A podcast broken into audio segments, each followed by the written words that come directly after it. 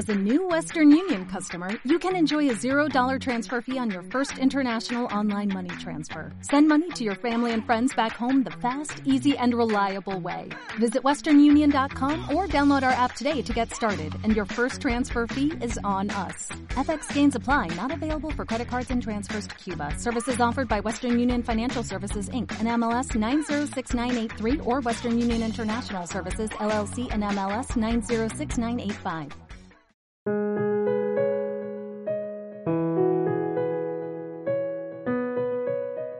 Escudriñad las escrituras, porque a vosotros os parece que en ellas tenéis la vida eterna, y ellas son las que dan testimonio de mí. Es momento de nuestro encuentro con Cristo.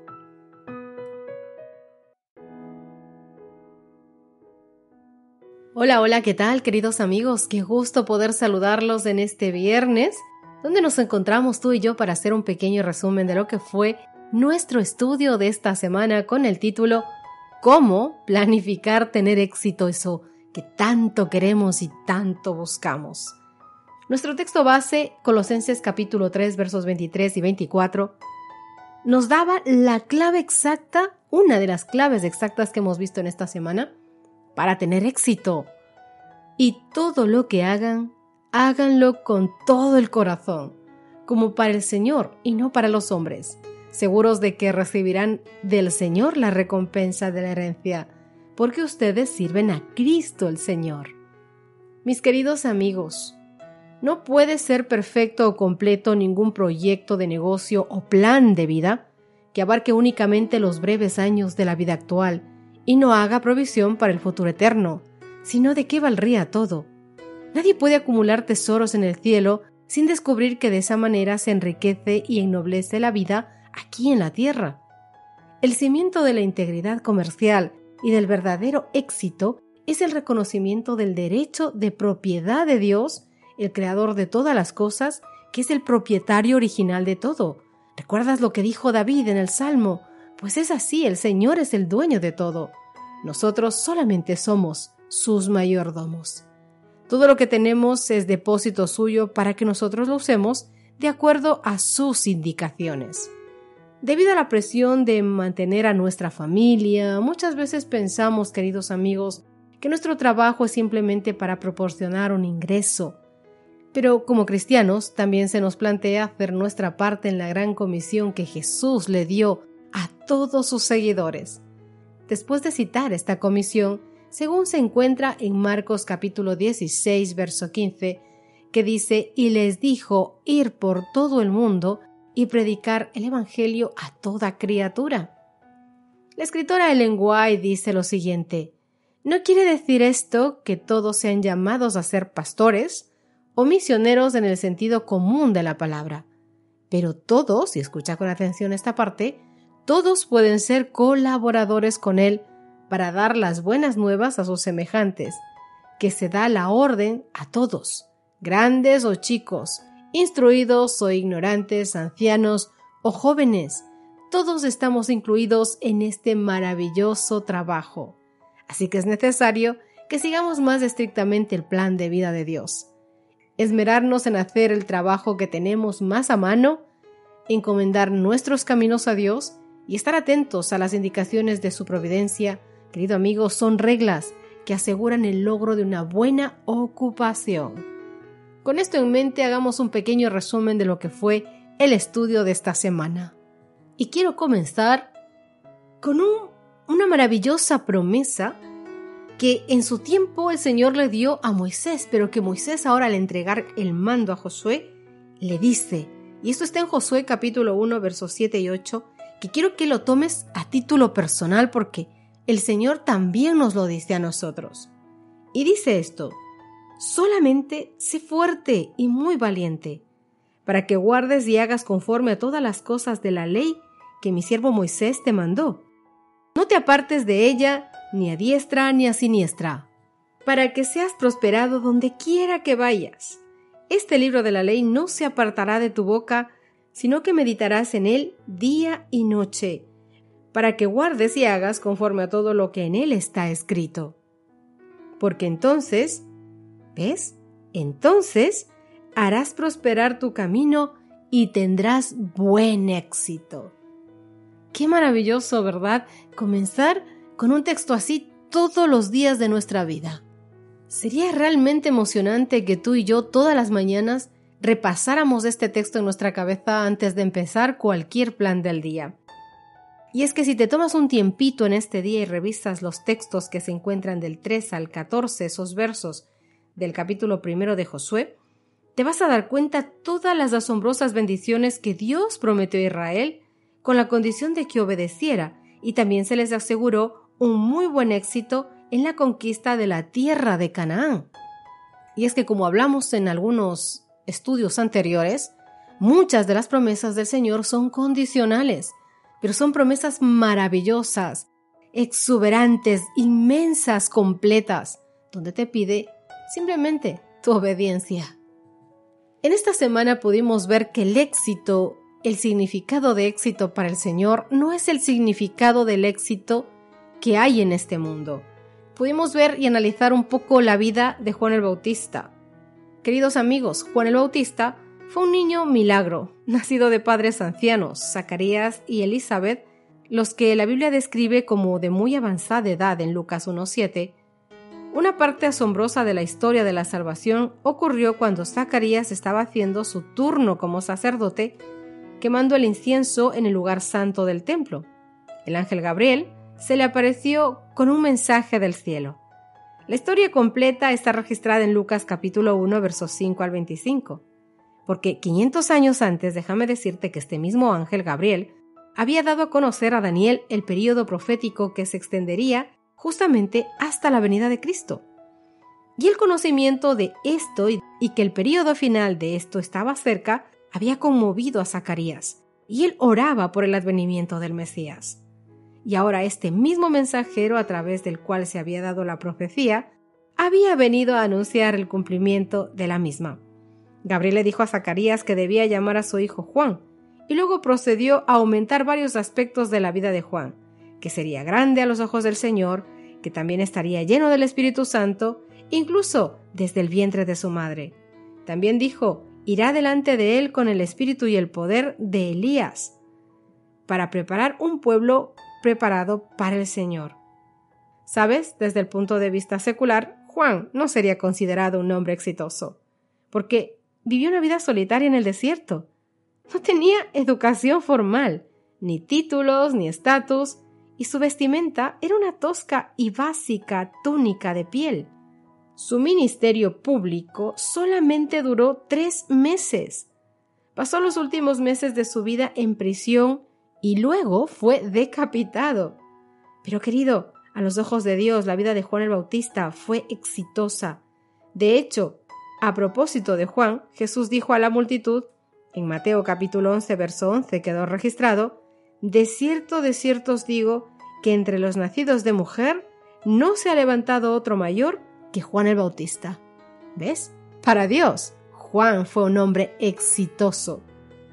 Recordarás tras la apostasía del rey Saúl que Dios envió al profeta Samuel a la casa de Jesé en Belén, para que ungiera al próximo rey. Y resulta que Samuel vio al hijo mayor, que era muy alto, muy guapo, y pensó sin duda, este tiene la talla, este tiene que ser. Pero el Señor le dijo no, no te fijes en su aspecto ni en su estatura, porque yo lo he rechazado. Porque ya ve, no ve como los hombres, que solamente miran lo exterior. ¿Ya ve? Mire el corazón. Mis queridos amigos, Dios entiende nuestros corazones, nuestras esperanzas, nuestros miedos, nuestros planes, nuestro futuro muchísimo mejor que nosotros mismos incluso. Por eso es que como creyentes cristianos, creyentes en la Biblia, Vivimos en un mundo aterrador. ¿Cómo debemos relacionarnos con las condiciones actuales? Si optamos por no dejarnos llevar por la corriente, nuestra vida y nuestras gestiones financieras reflejarán un paradigma diferente. Vemos el mundo con ojos diferentes a los de una persona de mentalidad secular. Jesús nos dijo a través de su siervo Juan, no améis al mundo, ni las cosas que hay en el mundo, porque si alguien ama al mundo, el amor del Padre no está en él porque todo lo que hay en el mundo, los deseos de la carne, los deseos de los ojos, la vanagloria de la vida, no vienen del Padre, sino del mundo. Y el mundo pasa, y sus concupiscencias, pero el que hace la voluntad de Dios permanece para siempre. Está hablando de un hombre exitoso, ¿verdad? Puesto que Dios nos ha dado responsabilidades, también nos ha dado principios a seguir, mi querido amigo, principios que si los seguimos producirán un éxito final. En la parábola de los talentos de Mateo 25, versos 14 al 30, aprendemos que Dios confía a sus siervos la administración de sus bienes. Esta parábola se aplica a los medios temporales que Dios ha confiado a su pueblo. Cuando el maestro regresa, pide cuentas a sus siervos. A los que son fieles les dice bien hecho. Y las palabras solo se dirigen a aquellos que administran sus bienes, es decir, su dinero, de manera cristiana. En consecuencia, entender y practicar los principios bíblicos de la administración del dinero es sumamente vital para nuestro éxito final. Aquí hay siete principios bíblicos que dan una guía práctica para lograr paz y libertad en un mundo financiero. Te invito a que los escuches. Primero, reconoce que Dios es el dueño de todo. Como cristianos, comprendemos que no hemos traído nada a este mundo y que no nos vamos a llevar nada de él. Mientras vivimos en esta tierra, somos simples administradores de lo que Dios nos ha confiado. Segundo, la fidelidad es lo único que importa. ¿Sabes que al discutir la parábola de los talentos registrada en Mateo 25, la escritora Ellen White afirma lo siguiente. Algunos piensan que solo una parte de sus medios es del Señor. Cuando han separado una parte para fines religiosos y caritativos, consideran que el resto es suyo para usarlo como mejor les parezca. Pero en esto cometen un grave error. Todo lo que poseemos es del Señor, y a Él le debemos rendir cuentas del uso que hacemos de ese dinero y de esas posesiones. Tercero, Dios debe ocupar el primer lugar en nuestras vidas. Justo en el corazón del sermón más largo de Jesús, el Sermón de la Montaña, Él nos da un consejo directo sobre la gestión cristiana y el cuidado de nuestras inversiones y necesidades básicas. Él nos dice en Mateo capítulo 16 versos 19 al 34 que no nos preocupemos Dice claramente, no os preocupéis diciendo que comeremos o que beberemos o que nos pondremos. Buscad primeramente el reino de Dios y su justicia, y todas estas cosas os serán añadidas. Dios puede ver nuestra vida desde el principio al fin, y sabe, mi querido amigo, lo que es mejor para nosotros, y desea prosperarnos. Cuarto, que tu propósito de vida sea glorificar a Dios.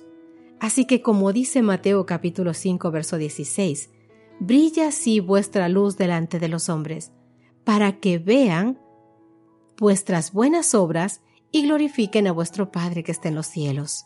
Querido, la gente que no conoce a Dios busca la prosperidad solamente para gastar y acumular, pero nosotros como cristianos debemos buscarla para prosperar y satisfacer, sí, nuestras necesidades personales, pero también las de los demás, y para contribuir al avance de la causa de Dios, porque los cristianos son gestores y embajadores de Dios. Quinto, prosperar es tener lo que necesitas cuando lo necesitas. Desde la perspectiva bíblica, prosperidad es vivir con la bendición de Dios.